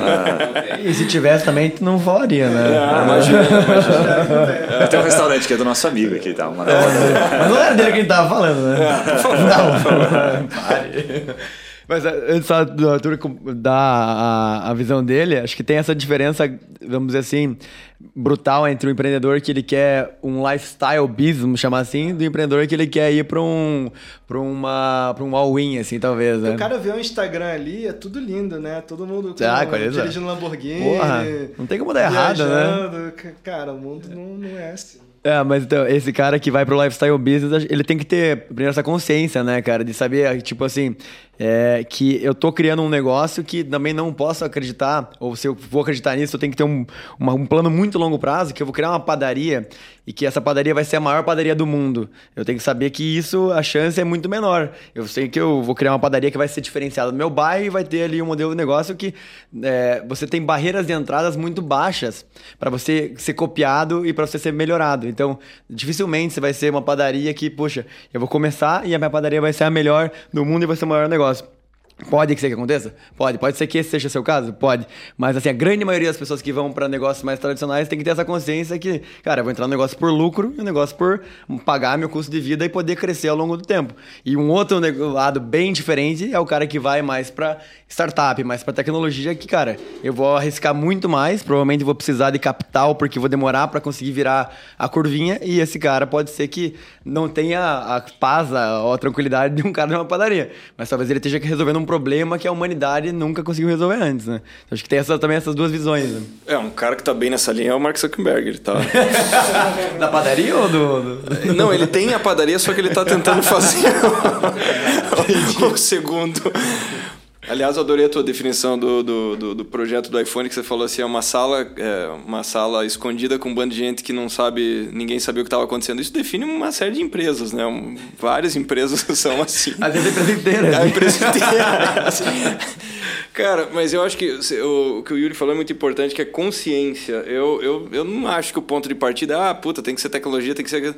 E a questão do porte também eu acho que o, o cerne é o seguinte: o que, que a pessoa quer e o que, que ela pode, pode no sentido das características dela, entendeu? Porque, por exemplo, ah, não, pô, tem um potencial fantástico em tal mercado. Tá, mas você tem aptidões, você tem coisas que conectam com esse mercado. Eu não estou falando dominar ele ou conhecer ele, mas, por exemplo, é a tua praia. Então pode ser uma oportunidade incrível, mas não é para você tá tudo certo, né? E a questão da padaria, que é uma outra coisa que me incomoda há algum tempo, é, que ficou exagerado a questão, sabe, ah, da startup, do escalável, do mundo exponencial, do não sei o que, não sei o que. Eu, eu, eu tive conversas com empreendedores que têm negócios absolutamente saudáveis, incrivelmente lucrativos, com uma margem pornográfica, com, sabe, com uma, uma vida muito bacana. E daí a pessoa chega, te procura e fala o seguinte, cara, tô sem dormir. Porque o meu negócio não, não vai virar a Amazon. E E tá tudo certo. Vamos trocar então aqui, mano. Minha startupzinha, pega aqui, pode virar. Não, mas, mas, mas, então, é que ficou, ficou uma coisa assim meio. É errado ter a padaria. É errado, sabe? Algo tá errado no teu modelo de negócio. No, no nosso Quem mercado disse? a gente chamou de LGPD, velho. Cara, os caras botaram medo até nos caras das padarias. Pior que falavam de padaria. Sim, sim, sim mas é isso aí. Né? É isso aí. Bem nessa linha, concorda assim embaixo, cara. O Juninho é. puxava muito esse, esse gancho também. Cara, seja realista. Lifestyle porque... business, né? Tá bom, velho? beleza. Não, mas, mas então, mas contanto que seja consciente. Boa, porque, a- porque a questão é, o lifestyle business não é necessariamente ruim, só que, que seja consciente, que a pessoa fala o seguinte, tá, peraí, isso aqui vai escalar? Não. Isso aqui vai ser extraordinário? Não. Funciona? Funciona. Você tá consciente, é a tua escolha e tá, você tá feliz com isso? Cara, então encaixou, entendeu? O negócio Todo mundo deu... quer escalar, né, cara? Todo mundo quer ser. é, Pô, não vai ser, não. cara. Não vai ser. Eu tenho Não. consciência de que eu não, vou ser um, um Zuckerberg, não vou ser um Elon Musk. Mas você pode atingir patamares altos também. Você não precisa. Óbvio que também não tô desanimando de, de falar, porra, não, você vai ser um bosta, mas. Cara, tem, tem gente que, que deslumbra muito. isso. Não, e tem, e tem trocas, e tem trocas e compromissos, né? Porque a história do, ah, pô, eu, eu queria aquilo, cara, é, e a história do Instagram, né? É um pouco da, tá, mas você topa aquilo ali, ou você, você tem a mais remota ideia do que acontece, Fazer conteúdo todo dia. do que acontece por trás, né? E, e que é o dos- preço e- que tem que pagar? Isso. Cê- Cara, a maior parte das, sinceramente, a maior parte das pessoas é, não, não, não passaria no dia 2 disso, entendeu? É, não, faz não- todo sentido. É, mas até dando uma apimentada, assim, né? É, como é que acontece, né, no, no- no tradicional no mercado, assim, na prática, né? O cara tem uma loja física e aí ele tem lá, o- não tem, é, não trabalha com e-commerce, nada, daí ele tem lá os vendedores e chega um cliente e fala, fulano, eu quero comprar esse produto aqui, você tem? Não, eu tenho, daí o atendimento, vai aquele atendimento bacana, o senhor precisa de mais alguma coisa e tal. Não, mas eu vi aqui na internet, né, o cliente, né? E, cara, esse produto aqui na internet está por tanto, né? Putz, mas esse preço, infelizmente, eu não consigo, daí o cara vai embora. Daí o dono pensa, não, vou pra internet. Daí ele vai lá e faz um site, gasta uma paulada para fazer um site. E o site dele fica pesado e tal, porque venderam um site para ele. Ele descobre que existem empresas e plataformas de site. Daí ele já gastou uma grana e vai para a plataforma. Daí ele precisa contratar alguém para mexer no site. Daí ele, aí ele precisa alguém, contratar alguém para empacotar isso. Tem alguém Cara, desabafando, hein, cara? Que é uma historinha, é uma historinha que acontece com muita gente aqui. Dá um abraço E aí eu nele. te falo assim, porque um, Tá bem, um, um mercado, ele, ele engole o outro, entre aspas, eles se conectam, né? E aí o que eu te falo assim, cara, é, por mais que seja uma padaria, pô, o cara não tem uma rede social, o cara não tem uma pessoa para colocar as fotos das, com- da- dos bolos no Instagram, por exemplo, pô, o cara não tem uma pessoa para fazer O cara se sente mal, né? Por estar ali fazendo um Então, negocinho. Parece que é um negócio muito. Tipo, parece que vai ficar pra, na era das cavernas mesmo. Uma padaria que não se reinventa e que não tenha pelo menos um social na empresa, assim, né? Ou uma, uma filha de algum amigo que faça as redes sociais ali e tal. Mas só abrindo uma aspa sobre isso rapidinho, é, hoje no Brasil, esse dado, isso que você falou é tão real e como esse mercado de varejo alimentício não se, não se reinventou ainda, que 50% dos restaurantes perdem, não, ganham, não, não faturam. É, desculpa, não lucram. É um dado oficial da Brasel. Hoje 50% das operações de gastronomia não ganham dinheiro no Brasil. Então, fechando aspas só pra Ah, de todos dar no teu... Metade não sabe nem se tá tendo lucro ou prejuízo. Tem gente que tá tendo prejuízo. Fora, fora esses, né? 50% dos que se dão conta. 50% do cohort. de- Os 50 dos 50 que sabem responder. E assim, só pra finalizar, o, isso, cara, você chega numa, numa fast shop, por exemplo, você olha ali, pô, você compara, não, eu faço esse preço, mas só online. O vendedor pega o computador na loja e fatura pra você ali e tal, pra, né? Pra onde que a gente olha, cara? Porque o negócio é preço ou é serviço, né? Porque se você tem serviço, obviamente você tem um custo maior. né? Você tem vendedores, tem comissão, tem espaço físico, etc e tal. E aí, essa, essa comparação, ela é bem difícil, assim, pro empreendedor. Eu, eu, como consumidor, eu acho muito estranho, assim, porque você tá tentando. Veja, é, a pessoa chega na loja. A pessoa chega na loja e ela fala o seguinte, tá? Esse produto aqui eu consigo comprar. Porque se fosse uma coisa como era, sei lá, alguns anos atrás, você pedia uma coisa, os Correios iam te, te- te entregar, sei lá, sete anos depois, né? então, tá tinha uma distância considerável, né? Você falava, tá, eu pego o carro, vou até ali, compro o item e ele estará na minha casa hoje. Hoje, essa, eh, essa janela de tempo, ela tá muito mais próxima, né? Então, o que eu quero dizer é o seguinte, é, o cidadão viu que o item custa 500 reais. Aí ele chega lá, ele vê o item por 600 reais. É, o cérebro dele está dizendo o seguinte: isso aqui não tá certo. Porque é exatamente o mesmo produto. E você achar que você vai ter algum argumento para contornar o óbvio é muito esquisito. Porque você está basicamente tentando dizer o seguinte: não, não, não, teu cérebro não funciona direito. Porque o produto é o mesmo. Mas num lugar ele é 500, no outro é 600, e você vai achar legal os 600. Tá, e daí qual que é o serviço agregado de uma pessoa que está tirando o pedido? É zero, tá entendendo? Isso aí eu topo, por exemplo, eu topo num restaurante, eu topo Você não tá pagando o somatório dos ingredientes do que você tá comendo. Você tá entendendo? Você- é, é- é um outro jogo. Agora, a pessoa tá comprando um produto, que são as mesmas especificações, a mesma coisa. Então, cara, é, há de ter uma, tem que estar no modelo de negócio de alguma forma, entendeu? Tem que estar. a impressão que eu tenho que nesse varejo, eh, o que eles estão fazendo é de fato desidratando a loja, entendeu? Então, a partir da hora, o vendedor ele não percebeu, pode ser que ele não tenha percebido, que o desenho estratégico é o quê? É desidratar a loja. Então ele fala o seguinte: não, eu consigo fazer, mas eu estou tirando pedido online. Talvez ele não está vendo que ele está educando o consumidor indiretamente para dizer o seguinte, cara, não volte aqui nunca mais, velho.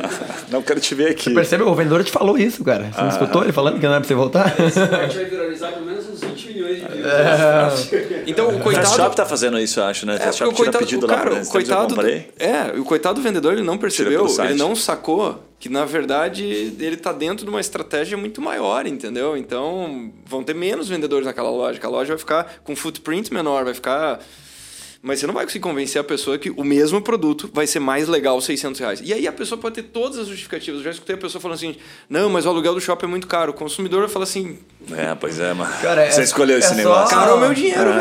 É só a Apple que consegue ter mais vendedor do que comprador dentro das lojas dele, né? Qual que- não, não consigo entender aquele negócio. Juro, tem mais vendedor do que gente comprando Não, iPhone dentro da mas loja. Só que, a, só que a Apple chegou no extremo, cara. É, é tão incrível. E a, a Apple tá numa aceleração dessa estratégia que é brutal. Por exemplo, na, na loja lá da, da, da Quinta Avenida, é, você só fala com a pessoa. Ela tá lá para tirar a dúvida sobre o produto, né? E eu decidi comprar um produto. Né? Isso mês passado, e daí o vendedor falou o seguinte: Ah, mas você tem o, o agendamento para ser atendido? Eu falei, não. Daí ele, daí ele, ele tava na minha frente. Daí ele falou assim, mas você Mas eu tem agendamento? Eu falei, cara, mas eu não quero fazer um tratamento de canal, só quero. Sério, né? E aí ele falou: Ah, eu consigo falar com você daqui a três horas. Traduzindo, não vai acontecer da pessoa falar assim: Ah, tá bom, você me vê um banco, vou te esperar três horas. Ou eu vou voltar daqui a três horas. Cara, é o vendedor falando assim: some da minha frente, velho. E daí outra coisa que eu achei interessantíssima: fui comprar, o, fui trocar de, de, de Mac, e daí é, eles falaram, eu falei assim, eu quero esse modelo. Eu falei, puta, cara, a gente tá totalmente sem estoque. Totalmente sem estoque. Obviamente, o que, que você faz? Eu entrei no site da Amazon, tinha o estoque e eles entregaram quatro horas depois no hotel. Traduzindo, cara, não é que a Apple não tinha o computador. Ele tava te falando o seguinte: um, não fala com o meu vendedor. Dois, pede pelo canal online. Por quê? Porque daí você ensinou a pessoa a comprar online. Puta, isso é fato, cara. E daí a próxima compra, onde que ela vai fazer? Ela vai fazer online. Então, assim, eu tava lá e falei assim, cara, faz todo sentido. Ele Agora tá- que você falou isso, eu- eu- eu- eu- caiu uma, uma, uma ficha pra mim, cara. Eu comprei agora na Apple lá um celular e eu fui quatro, quatro vezes na loja. Na- eu fiquei lá uma semana e fui na primeira vez, não tinha estoque. Na segunda não tinha estoque, na terceira não tinha estoque. Na, Óbvio. na quarta eu entrei numa fila de uma hora e meia e comprei a porra. Porque eles estão eles colocando estoque em doses homeopáticas na, na é que- loja pra não ter estoque. Porque ele não te quer Agora lá. caiu uma ficha, cara. Filhos da mãe. Mas cara. ele não quer, porque assim, se ele for escalar o canal mais caro, não faz sentido pra ele. Sacou? Então o que, que ele tá fazendo? Ele tá incentivando os canais que são mais longevos, mais práticos, que a pessoa vai de madrugada com um clique comprar um negócio que ela nem sabe se precisa, e aí faz muito mais sentido. Então pra ela é mais jogo a Amazon escalar e daí lá, porque por exemplo na loja, o cara, eu cheguei de forma muito objetiva, eu falei assim, eu quero este produto.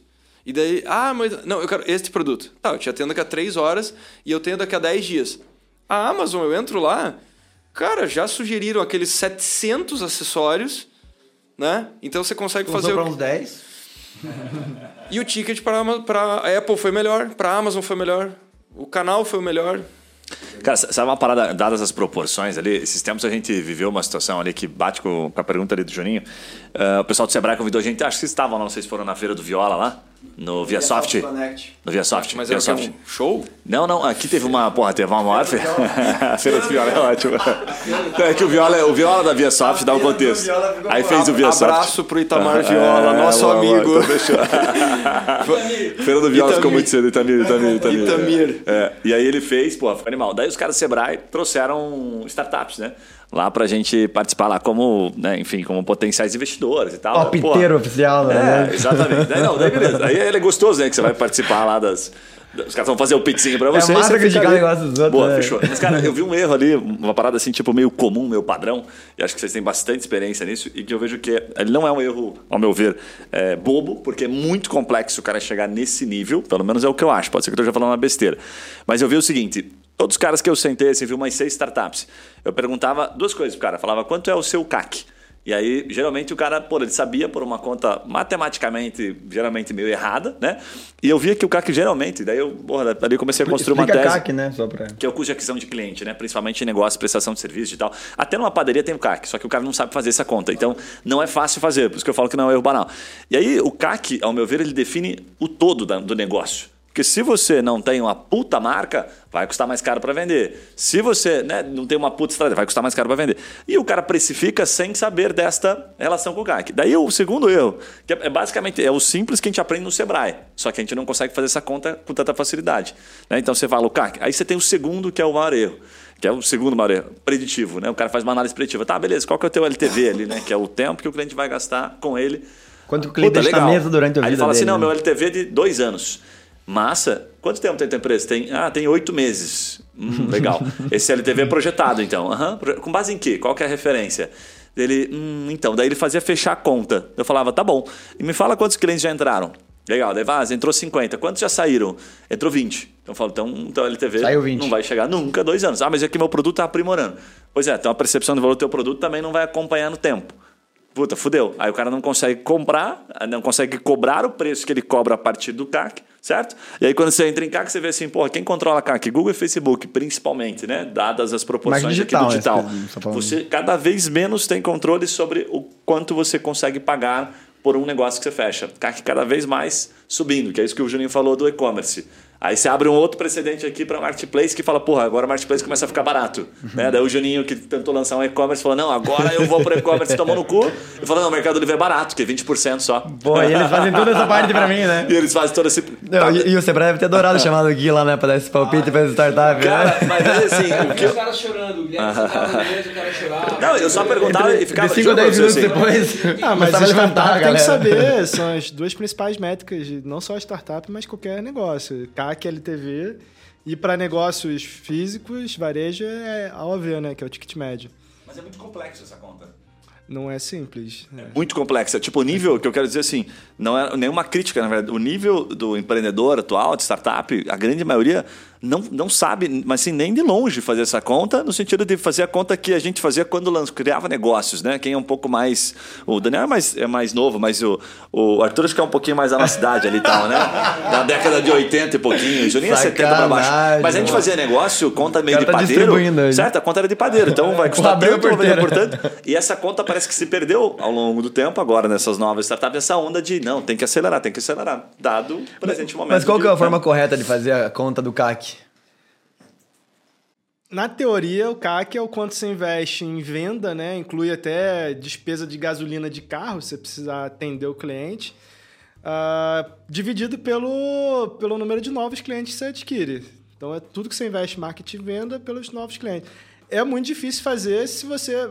Se tem uma empresa que só investe, por exemplo, em Facebook, né? Facebook e Instagram, você sabe quanto você está gastando ali, você consegue ver os novos clientes. É mais fácil. Só que você tem uma empresa que tem Facebook, Google, outdoor, vendedor externo, compra lead, é é mais difícil. Mas você precisa ter pelo menos uma, uma estimativa, né, de quanto você está tá gastando ali, porque é, é o que vai definir o teu negócio. Se o CAC, se o LTV compensa o CAC. Mas sabe por que eu falei isso? Porque eu, eu senti o seguinte, que a percepção, a, a imaturidade está no seguinte, se você não tem controle sobre o CAC, que o CAC ele, né, ele vai variar muito porque você tem cobrança de Facebook, esse mês sobe Black Friday, não sei o quê, e essa conta do Facebook vai chegar pra gente, vai aumentar preço, já aumentou, já mudou muito. Se você não tem controle sobre o CAC, onde é que está a maior imaturidade? Eu queria ouvir a opinião de vocês sincera, no sentido de, tipo, cara, a percepção de valor daquilo que o cara tem que criar tem que ser muito animal para ele conseguir embutir tudo que ele vai ter, né, de custos, impostos, pessoas, etc, para ele conseguir vender lá na frente. E aí eu não via isso. Então eu vi o cara assim com um CAC altíssimo, que ele não tinha aquele controle, e o produto dele tinha uma percepção de valor no mercado de padaria, aquela coisa de, puta, cara, eu não pagaria mais do que 15 reais isso aqui. É, Aí- É, é a receita do. É que tem, é que tem vários problemas no, no, no, no cenário que você trouxe, né? Uma é a amostragem insuficiente, né? Então, quer dizer, você tem tão pouca informação, é como se você é, acabou de. Você começou uma viagem e você rodou 20 quilômetros a 100 por hora. Daí você fala, ah, estou a 500 quilômetros, logo.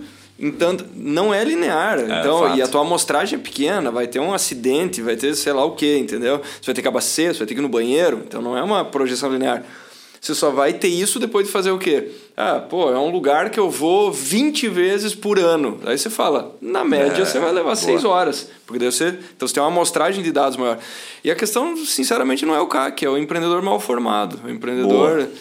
A questão não é o CAC. A questão é o cara. Porque essa é uma questão elementar para uma empresa dessa, entendeu? Então, se ela tá. E ainda mais, tem um agravante. Ela está participando de um evento, ela está numa feira, ela está se expondo. Porque uma coisa é o cara da padaria que nunca fez essa conta, mas o negócio dele está girando. O negócio dele está girando. Por exemplo, a métrica que ele acompanha é a métrica do quanto eu estou sacando da empresa. Quanto sobra, né? No final do Todo o mês. resto é um. Assim, é uma, é uma nuvem de incertezas, mas que para ele, ele, ele, ele fez essa conta do ponto de vista de vida pessoal. Que eu quero dizer, muitos desses empreendedores, o que acontece? Você fala assim, pô, o cara não tem a métrica. Ele fala assim, cara, é, sistematicamente há 20 anos eu tenho uma boa vida. Por que diabos eu vou calcular CAC? Então o cérebro dele fez essa conta. Porque o cérebro dele fez um projeto de investimento. Ele falou o seguinte: é, quero calcular CAC? Eu vou dobrar de tamanho com isso? Não. Então dane-se. A minha padaria dá resultado no final do ano. Tá entendendo? É a história da mídia social. Por que, que mídia social, é, especialmente, por exemplo, em municípios pequenos, a galera não investe muito? Porque ele fala o seguinte, cara, todo mundo passa aqui na frente. Todo mundo me conhece. Aí você está num mercado mais nervoso, como uma cidade grande, é, ninguém vai passar ali, porque a descoberta vai ter que ser, vai acontecer online. E aí o cara começa a fazer anúncio, ele começa a fazer CAC, ele começa porque é um mercado mais tenso, é um mercado mais exigente. Então, nesse caso do empreendedor que ele está querendo ter uma startup e ele foi para um evento sabendo que ele seria abordado, vivo. abordado, quer dizer, se tudo der certo, alguém ia perguntar isso para ele. Sim ou sim, né? Se tudo der certo, a ideia é que ele seja descoberto. Porque o da padaria, ninguém vai chegar lá na padaria e falar assim, viu, vem cá, vamos falar sobre CAC. Como é que você não aprendeu isso aqui ainda? Porque Tá você não sacanagem. sabe. Então o cara, o cara da padaria ele não tava lá na feira de empreendedorismo, entendeu? Ele não tava lá assim, ó, Fato. pô, tá? Agora, o cara vai com uma startup é, num evento desse e não sabe um negócio desse, cara, o problema não é CAC. Porque assim, hoje ele não sabe te responder CAC, amanhã ele não vai saber responder investimento. Depois de amanhã, ele não vai saber sobre contratação, porque é um empreendedor mal formado. Cara, e aí é o Ah, que e tem mais um, tem tem mesmo, um ponto também que empreendedor, especialmente no Brasil, ele pensa muito em conseguir mais cliente. Meta é sempre, pô, quero vender mais, ter mais cliente. E muitas vezes você não precisa de mais cliente. Às vezes você tem os clientes ali e o cara não tá virando recorrente, ele não tá consumindo tudo que. Pô, fui num. Dando exemplo de padaria, mas fui numa padaria outro dia. Para, cara, E- padaria. Programa especial padaria. Isso aqui eu vou mandar pro pessoal do Sebrae. E, e, cara, fui comprar um, um salgado e eu vi uns bolos ali, tipo, eu tô evitando comer, não, não pedi, mas se o cara te soubesse vender ali, falar, pô, que geralmente quem pede aqui o pão de queijo. Cliente leva- fácil. Eu teria vendido. Então. é- é- é- e eu já fiz projetos, pô, eu fiz esse projeto para um, um dono de farmácia, que o objetivo era exatamente esse, fazer as pessoas comprarem mais. Já tem o cliente ali, se você aumentar 10% da tua receita com os mesmos clientes, acaba saindo mais barato você trazer mais cliente para tentar aumentar a receita. Então, pô, e às vezes seu cliente não tá indo lá, você tá gastando para trazer o cliente, tá investindo em CAC, teu cliente vai, não gosta do seu serviço. É o que você falou, pô, o cara tinha 50 foi para 20. Se ele tivesse mantido ali 40, entender por que, que as pessoas estão saindo, o que, que eu posso fazer para melhorar. E, e as pessoas não pensam nisso. Até, Daniel, assim, é, a gente falou bastante sobre padaria, assim, mas uma coisa que eu tenho visto bastante aqui em Curitiba são os atacarejos, né, atacadistas aí e tal. A gente né, falou agora há pouco sobre essa, né, esse movimento gigante assim, online, do cara ir pro, né, pra internet, vender produtos. Hoje, né, muitas das compras que a gente faz assim lá em casa, até no mercado, elas são feitas online, né? E, cara, a gente não para de ver atacadistas aí em Curitiba, principalmente na cidade que a gente está aqui, né? Pelo, pelo, pelo visto, o Brasil inteiro tá assim nesse movimento. Como que se explica esse movimento online e ao mesmo tempo físico, assim, para um... Cara, eles são gigantescos, eu acho que eles... Até as concessionárias estão fechando agora, vendendo carro online, eles estão pegando as concessionárias e colocando ataca, a, são grandes atacadistas. Da, carejos, né? Pra onde que vai esse mercado? Isso faz sentido?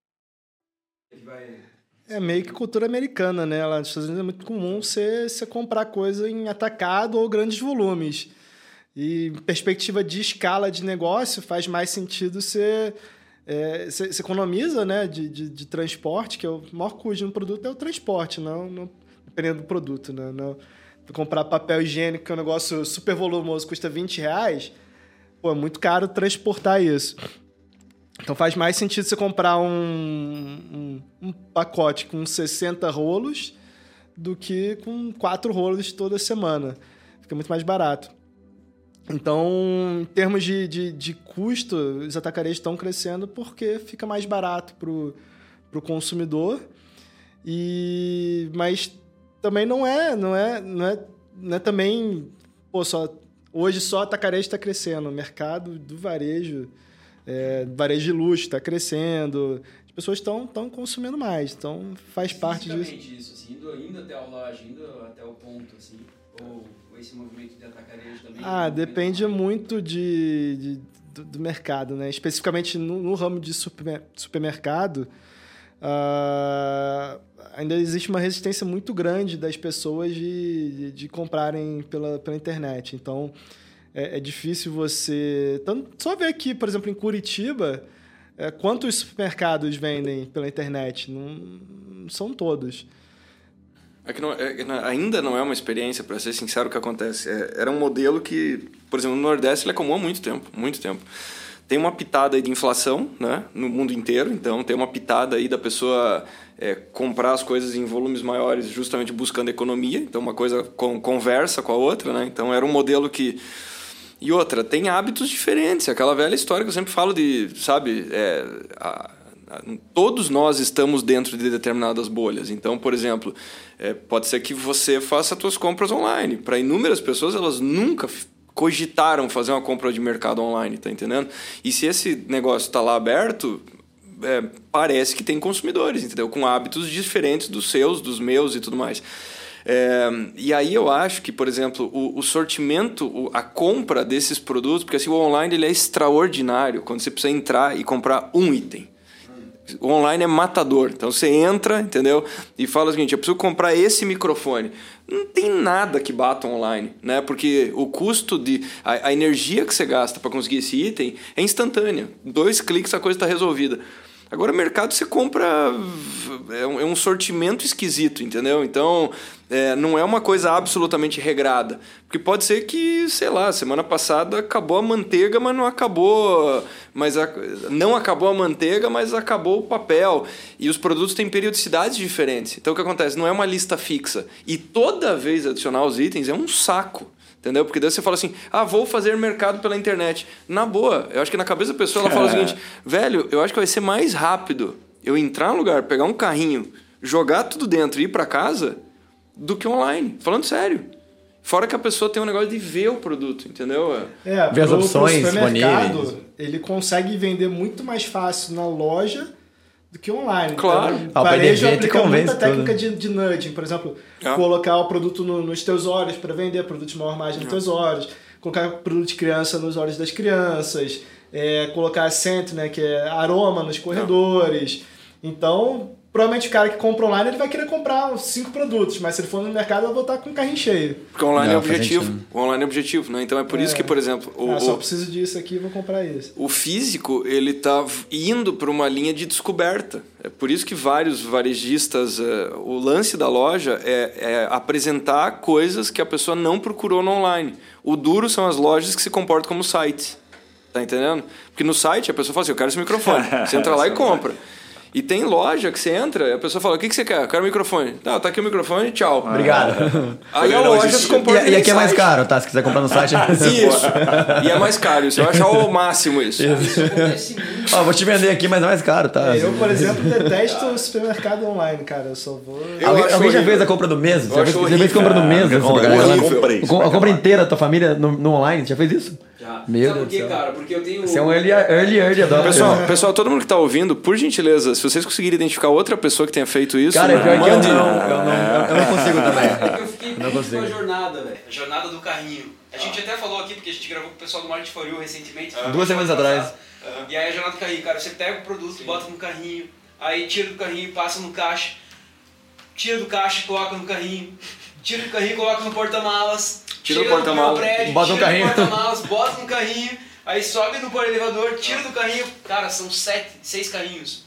E aí eu falei, não, não, é, eu não vou comprar, eu não quero mais seis carrinhos, aí compramos Agora você imagina um cara que compra online e vai buscar no mercado, né? Isso Ah, é- perfeito. isso é Isso o objetivo. Isso é épico. É, o cara teve os dois piores problemas, né? Escolhendo online e retirando físico. Animal. Esse cara deve estar comprando no Condor, porque ele foge da Esse fila. cara tá com tempo livre. essa, essa, essa do, do Market for You, né? Parceiros nossos aqui e tal. é, cara, eles tiveram uma sacada muito relacionada a isso, assim, né? Porque é, eu, no meu, no meu prédio, não tem Market for You, porque é um condomínio de cinco moradores só.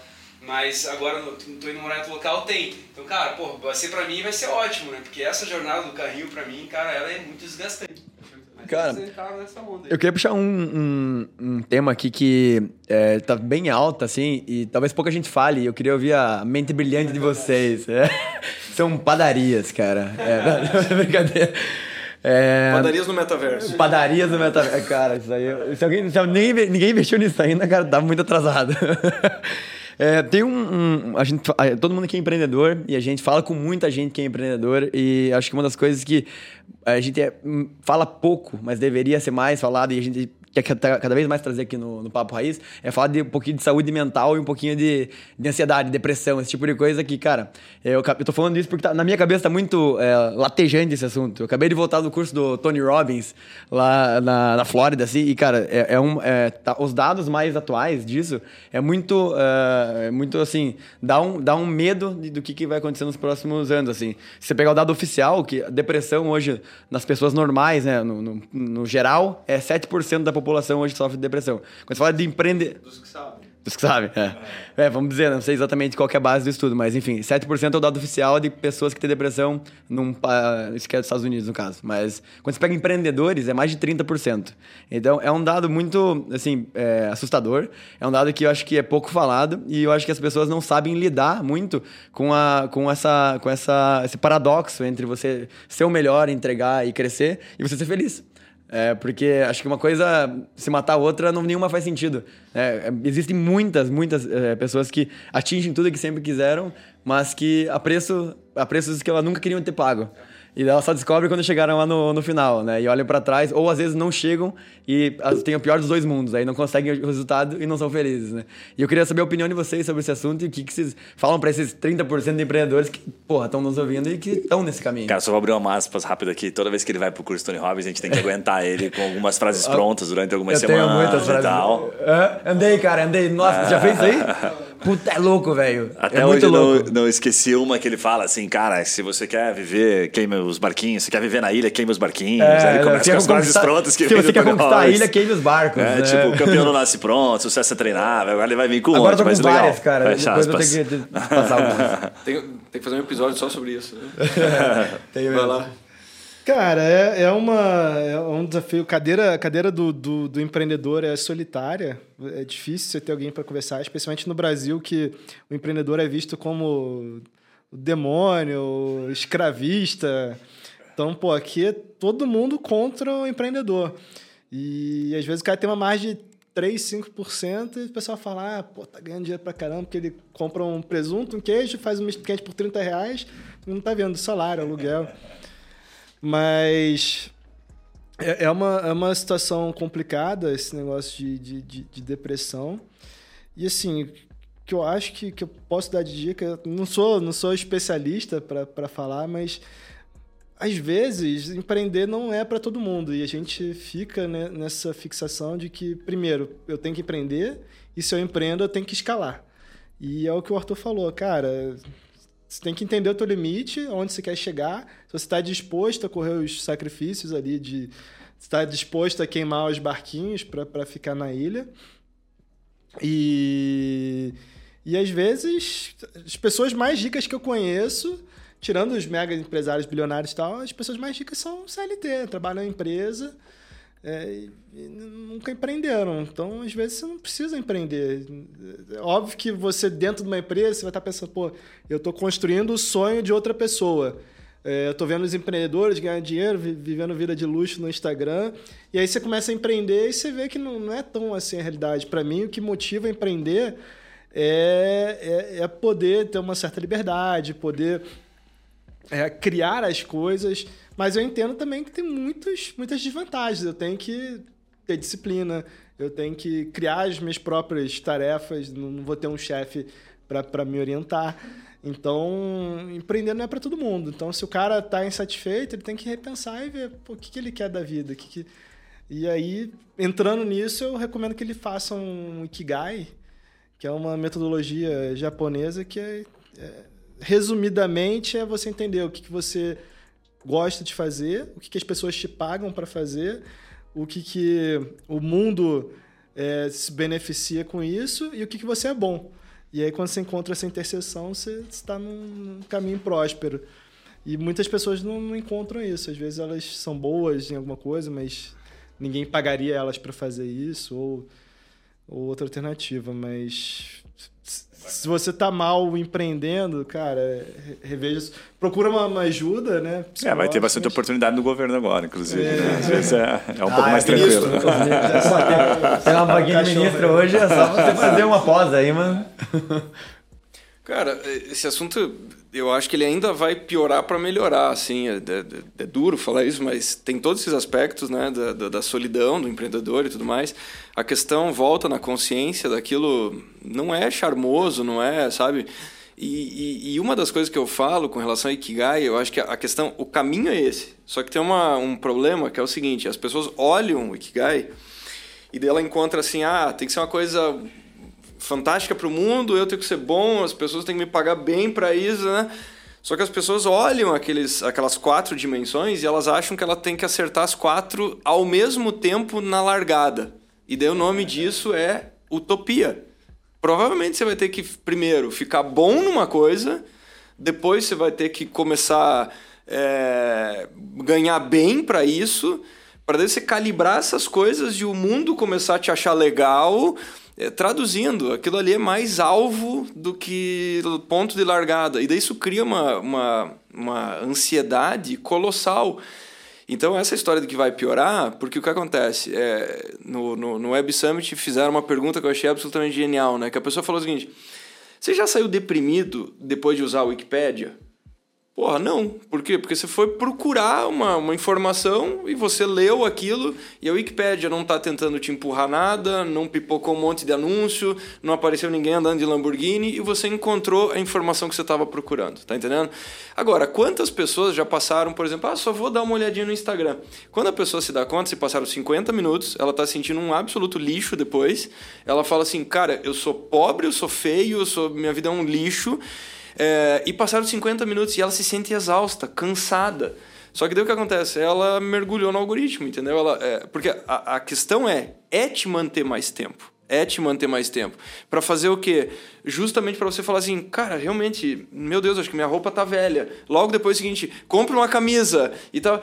E a pessoa embarcou naquela, naquela bagunça toda, entendeu? Então ela está sendo pilotada por estímulos que estão reconhecendo ali as tuas fragilidades. Então ela está vendo o seguinte: a pessoa parou mais tempo de tela na, na foto do Lamborghini. Velho, vai aparecer muito mais foto do Lamborghini. E daí a pessoa vai falar o seguinte: caramba, como meu carro é uma porcaria, cara. E, e, vai indo, e vai indo.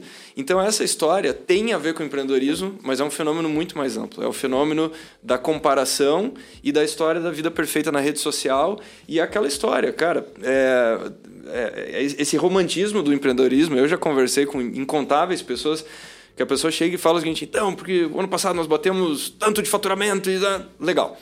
É, dali a 15 minutos a história não bate. 15 minutos depois o número é outro.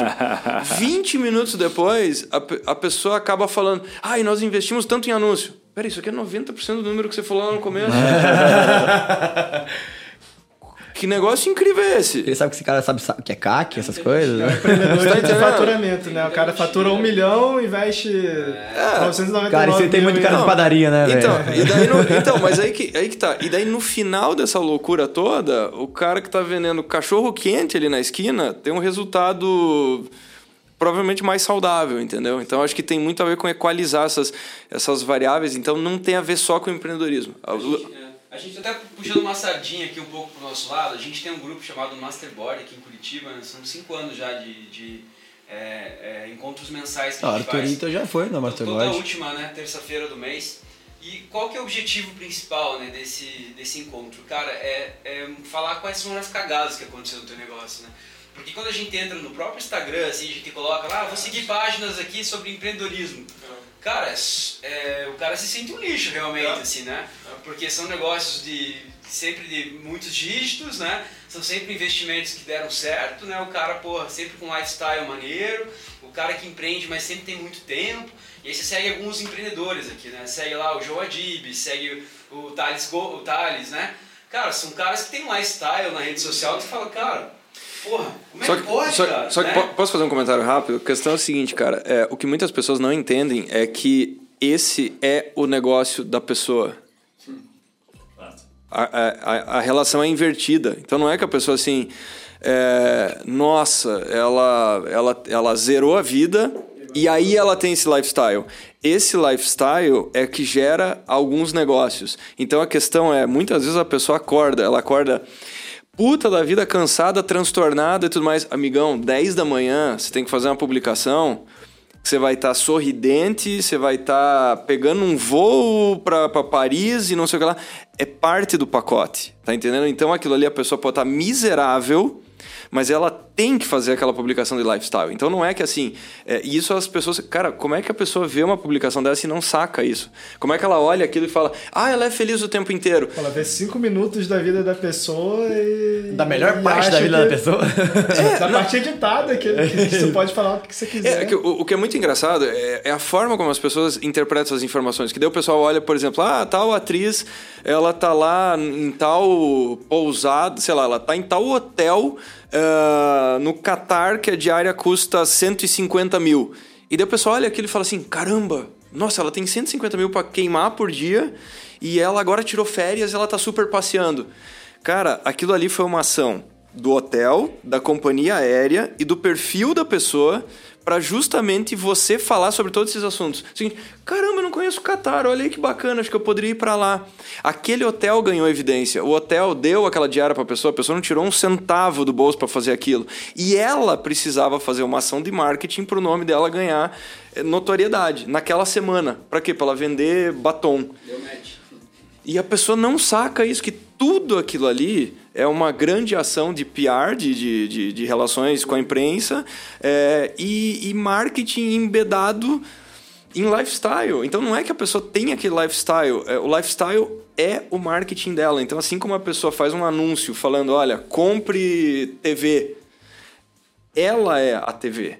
Não, e daí a pessoa que tá assistindo isso, ela acha que a vida dela é horrível porque ela não tem como chegar lá tão cedo e a menina tá fazendo isso tem 22 anos e o cara tá, a mulher tá com 40, com três filhos e acha que a vida dela tá acabando já. Não, porque daí, porque- exato, porque daí ela fala o seguinte: caramba, essa pessoa ela acordou às 5 da manhã, ela comeu algas que vieram da Mauritânia. Deu uma flutuada meditando. E daí não sei o que, e daí ela é malhada e não sei o que. Cara, esse é o negócio dela, velho, e não é o teu. Ela vive de fazer academia. Exato, mas esse é o ponto. Esse é o ponto. Esse é o ponto. Qual que é a profissão dela? é. Ir na academia. É, Ir na academia. parou, ó, tá claro. Dá pra ver que ele não vive Cara, assim, disso, ó, né? a gente tá caindo na reta final aqui agora, mas tinha um- tem um, um livro, vocês já devem ter lido, vocês leem pra caramba, que é aquele Previsivelmente Irracional, né? Eu tava falando aqui nos bastidores pro Daniel. Cara, esse livro explica exatamente isso, né? De uma maneira muito engraçada, gostosa. Os, livros, os últimos livros que eu li, muito massa. E ele fala um negócio bacana, ele fala assim, cara, é, ele fala inclusive usando o Starbucks como referência, né?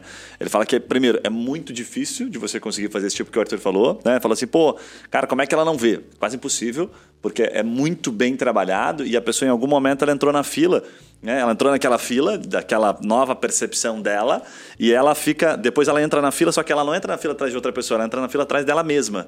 E depois ela vem e entra na outra, na fila de novo, só que ela está atrás daquela nova pessoa que estava ali. Então ela só vai entrando na mesma fila que ela já está. Então aquilo vai se tornando tão irracional e tão. É, é, é chega a ser bizarro, assim, quando você começa a perceber quanto a pessoa é previsível a partir da, da quantidade que ela consome de redes sociais.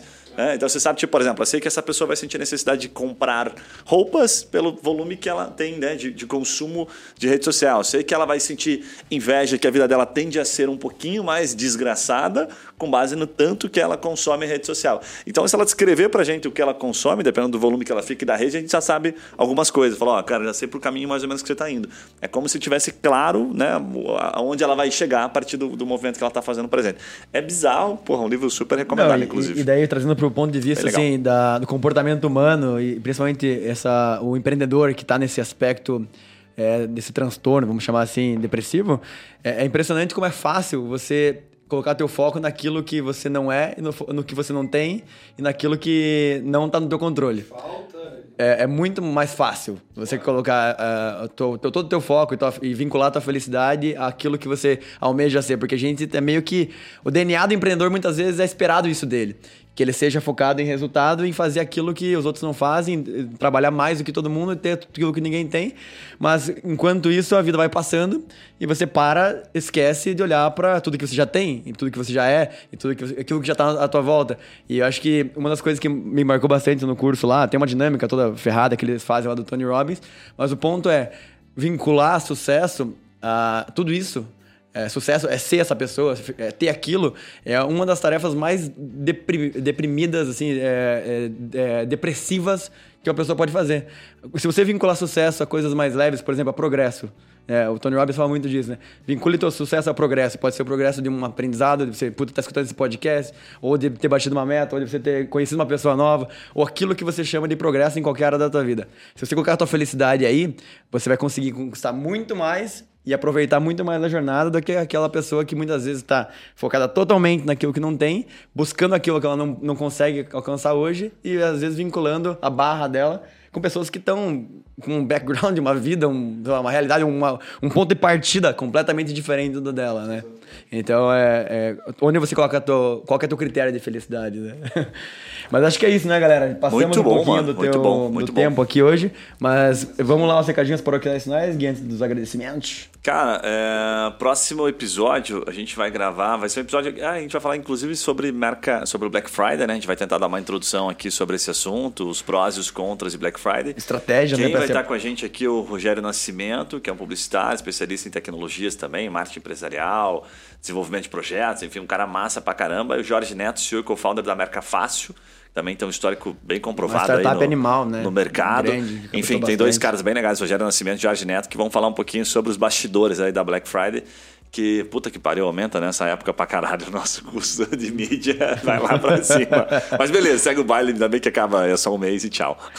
Mas vamos falar sobre isso semana que vem. É isso aí. E galera, é, antes de passar aqui pra. Bom, você quer falar antes de fazer Eu acho que o assunto foi muito legal hoje, a gente né, pode compartilhar experiências aqui. Então, se você chegou até agora no, no, no episódio significa que você não desiste fácil das coisas, como a grande maioria das pessoas, né? Bem observado. é... Se você é dono de uma padaria, mais ainda, parabéns por ter chegado ao final desse episódio. Eu tava tocando aqui San Germain, alguém conhece? Nunca. Não, não, me ligando aqui agora. É o Paris. É. Ai, eles ligam muito. San Germain é uma padaria, não é Aí, ó. Não, porque é essa mesmo, é essa mesmo. Pô, então deve ser isso, daqui a pouco a gente liga pra perguntar sobre patrocínio. Cara, parabéns, você chegou, você, você faz parte de um grupo seleto de 30% da população, que a maioria desiste das coisas, né?